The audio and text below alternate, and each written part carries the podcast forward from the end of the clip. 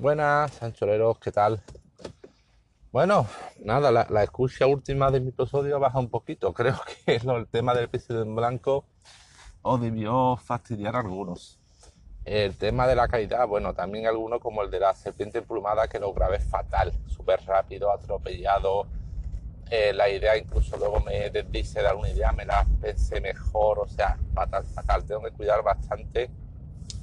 Una de las cosas que he pedido y que tengo pendiente de recibir son un separador de audio para eh, un divisor para el móvil entre los altavoces y el micrófono, para, por ejemplo, eh, poder escucharme mientras grabo, cosa que ahora no puedo, mientras grabo en el móvil, para tratar de mejorar un poco mi edición, ¿vale? Eso estoy pendiente de recibirlo, a ver si lo recibo y os comentaré cuando grabe así.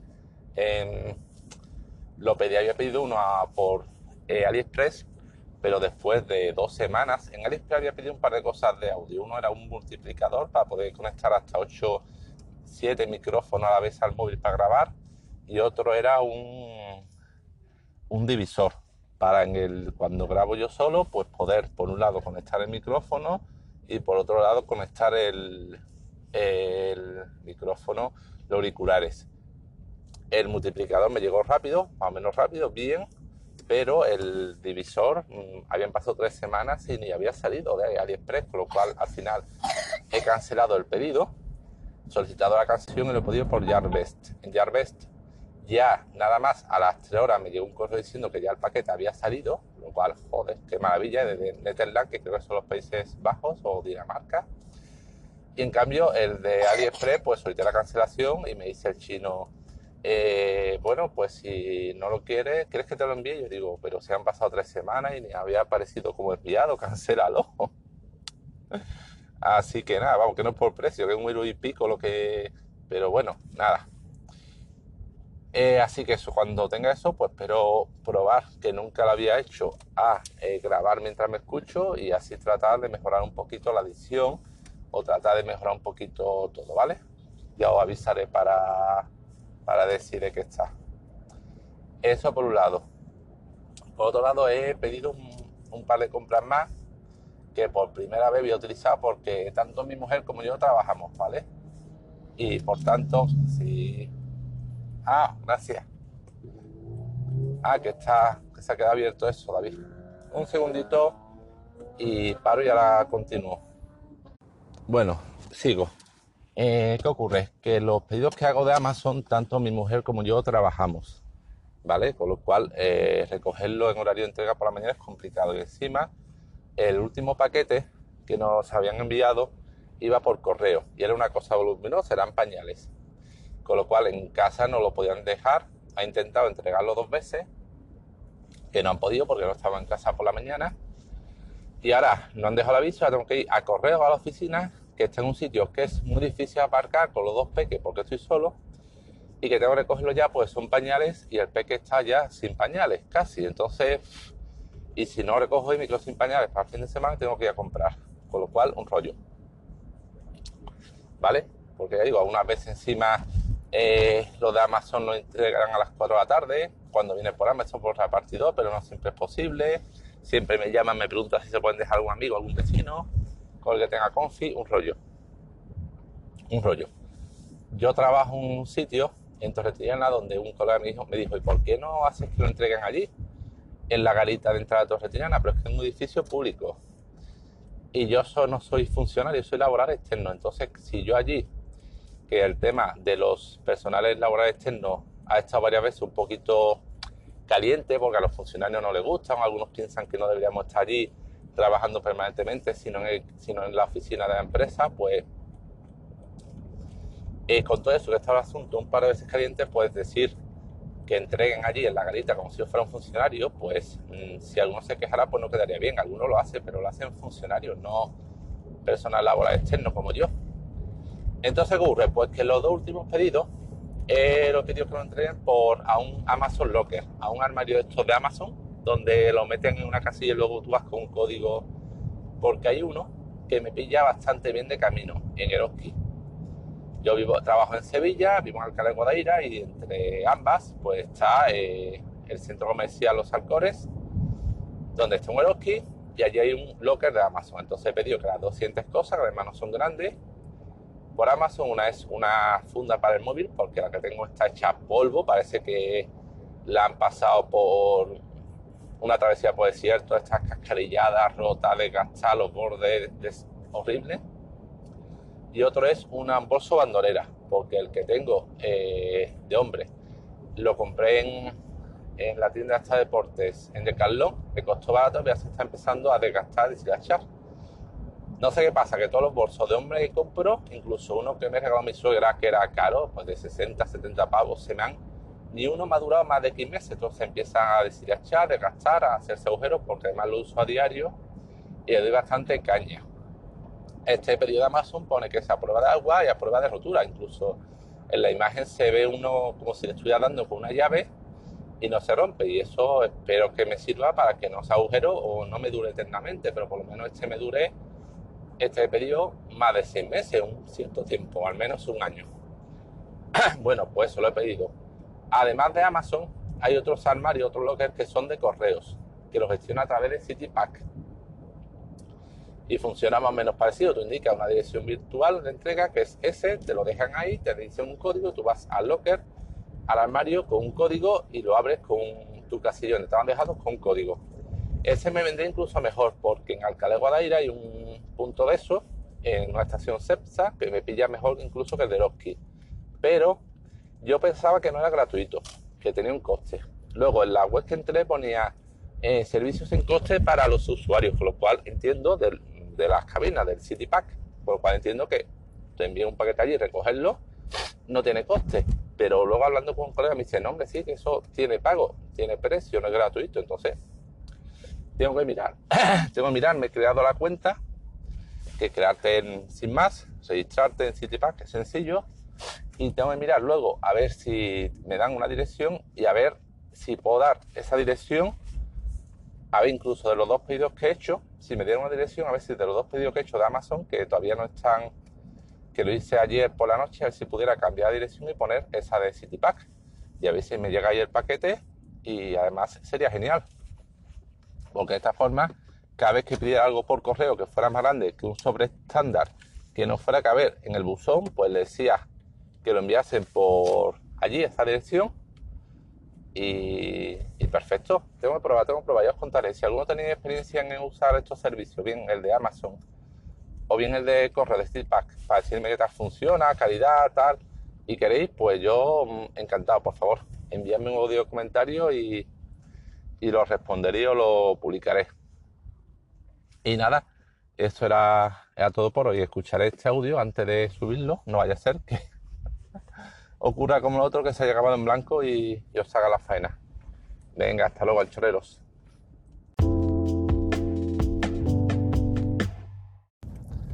Hola anchoreros, otra actualización sobre el tema de Amazon, de Locker y CityPack. Nada, hoy ya espero recoger un par de paquetes de, Locker, ¿vale? A ver qué tal, qué tal funciona, que tengo curiosidad de verlo. Y mm, eh, ya he configurado en CityPack la dirección, ¿vale? Para entrega es al final gratuito. No sé, es curioso que en la oficina de correo me dijeron, no, no, eh, tienes cuatro puntos en Alcalá de Guaira donde indicar la, recogida de los paquetes, pero en la web de CityPack, al indicar mi sitio favorito, eh, me salían solamente dos. Uno que era en una gasolinera, Cepsa, y otro que era en los Alcores, creo. Entonces, pues lo que es en Alcalá, Alcalá solamente uno. Además ponía horario comercial, que va a ser una gasolinera, yo pensaría que sería 24 horas. Bueno, igual el horario comercial de la gasolinera, que efectivamente son 24 horas no sé. Y está muy bien, dices, este es mi punto favorito de entrega y dice, vale, pues la próxima vez que en correos pidas que te envíen algo por correos, ¿vale? Indica esta, esta dirección y te da una dirección, una dirección normal, antes poniendo un código y correo automáticamente sin coste alguno, pues lo llevará el paquete a ese punto, con lo cual, pues mira, genial.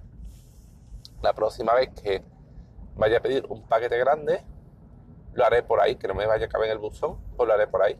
Se lo dije a mi mujer, pues mi mujer compra bastante por internet, sobre todo cosas de ropa, de maquillaje, muchas de ellas por correo que no le caben en el buzón y muchas veces viene el aviso. Y le dije, pues mira, a esto, pero me dice que no se fía y que prefiero hacerlo. Así que nada, cuando la próxima vez que yo vaya a recoger algo, pues le enseñaré fotos del sitio y a ver si la convenzo.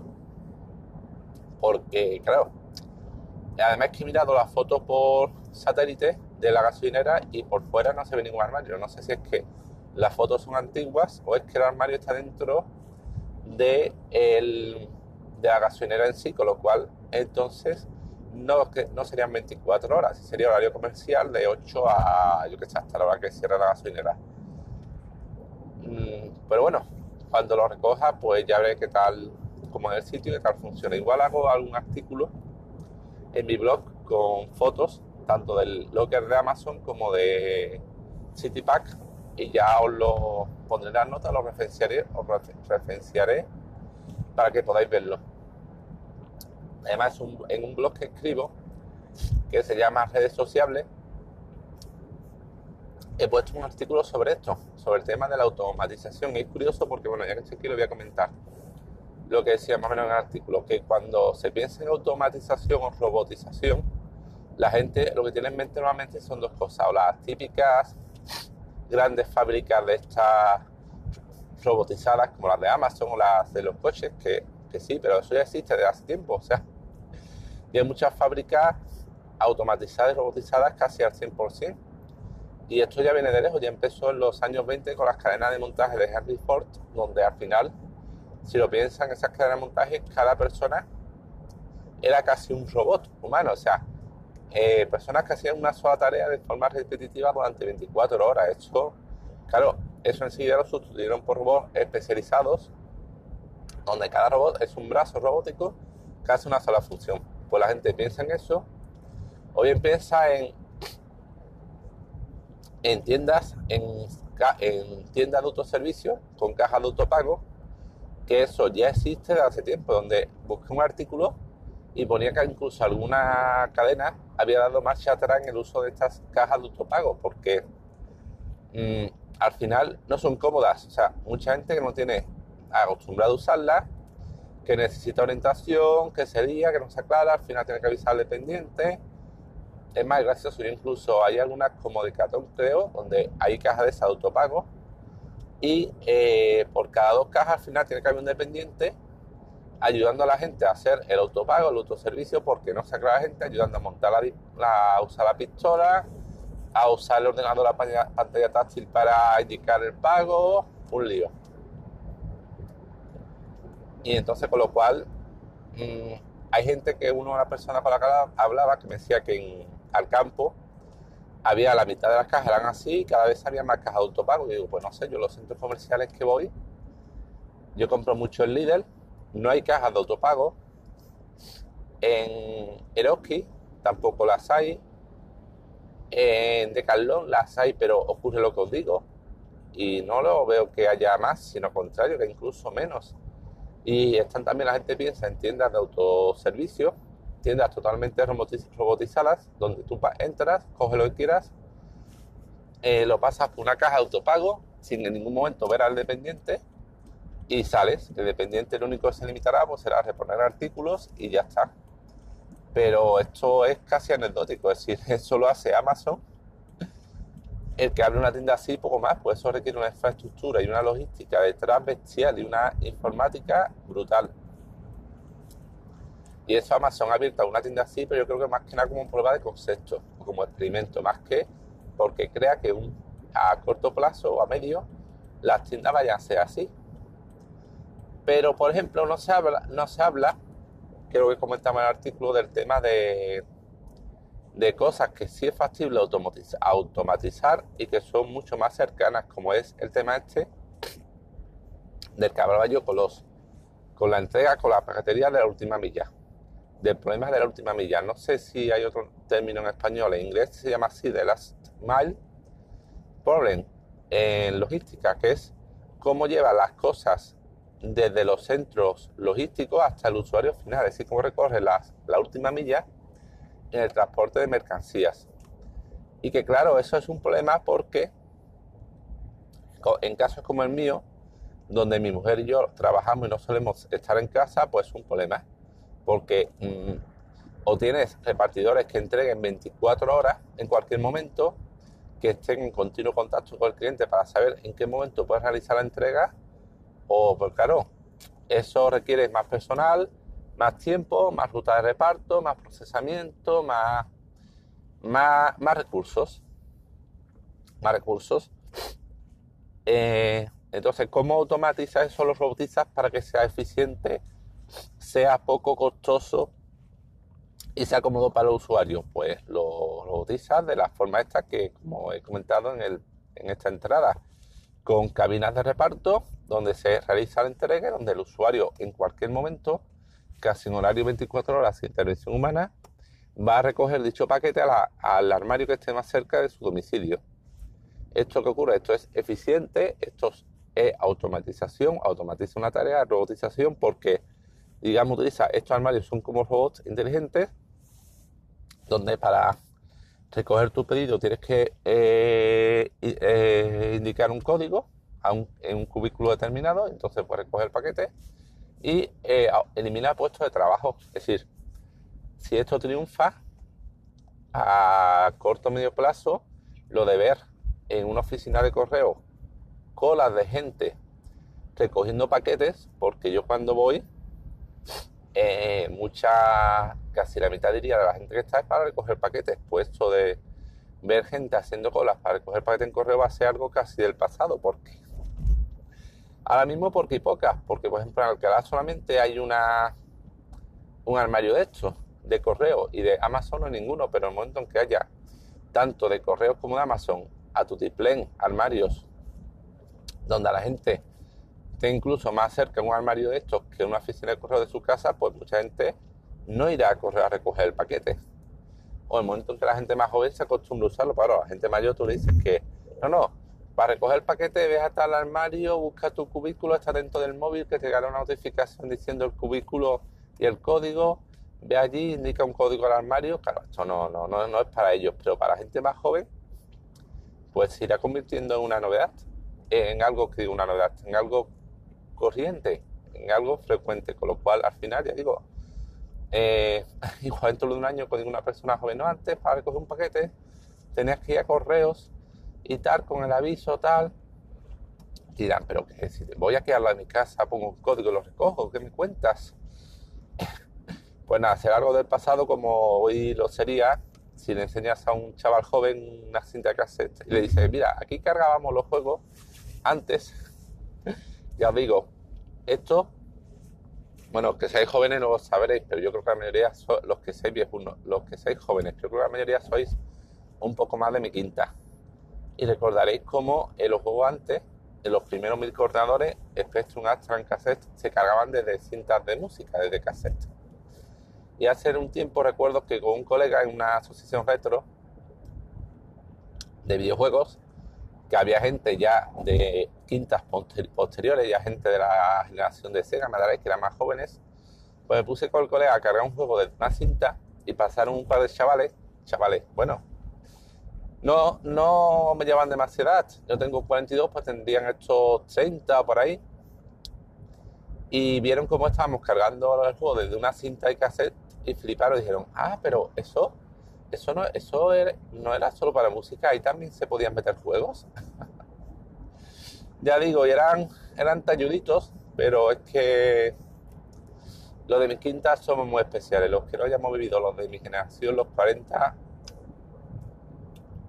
Los demás también vivieron cosas, pero la transformación, la revolución que hemos vivido nosotros, los cambios, la han vivido pocas generaciones. Bueno, pues a los que iba que me, he dispersado llevo ya más de 10 minutos. Pues eso, que está hablando ah, ah, ah, de eso, de los armarios y lo que es la logística, el problema de la última milla y cómo en el futuro esto será algo mucho más corriente, más normal. Bueno, Estados Unidos ya no es que haya armarios, es que directamente hay cosas más modernas como... Mm, bueno, en un momento dado Amazon planteó reparto de mercancías por drones, desde centro logístico hasta la sota del usuario. Pero eso, claro, eso en España no sería viable por tema de de que son muchas menos corrientes las viviendas unifamiliares por temas de regulación administrativa, de normas, en fin, pero bueno, que hay todavía cosas más, más modernas. Pero bueno, pues nada, esto, solamente quería comentar esto. Ya digo, cuando haya probado ambos servicios, pues ya añadiré, añadiré un audio o haré otra entrada distinta comentando qué, qué tal el uso. Si alguno había utilizado estos servicios, de, sobre todo el de Amazon, Locker, y queréis comentarme qué tal, qué os parece, si funciona bien, mal, como lo veis, pues eh, este podcast está abierto totalmente a comentarios a lo que queráis decirme. Venga, hasta luego.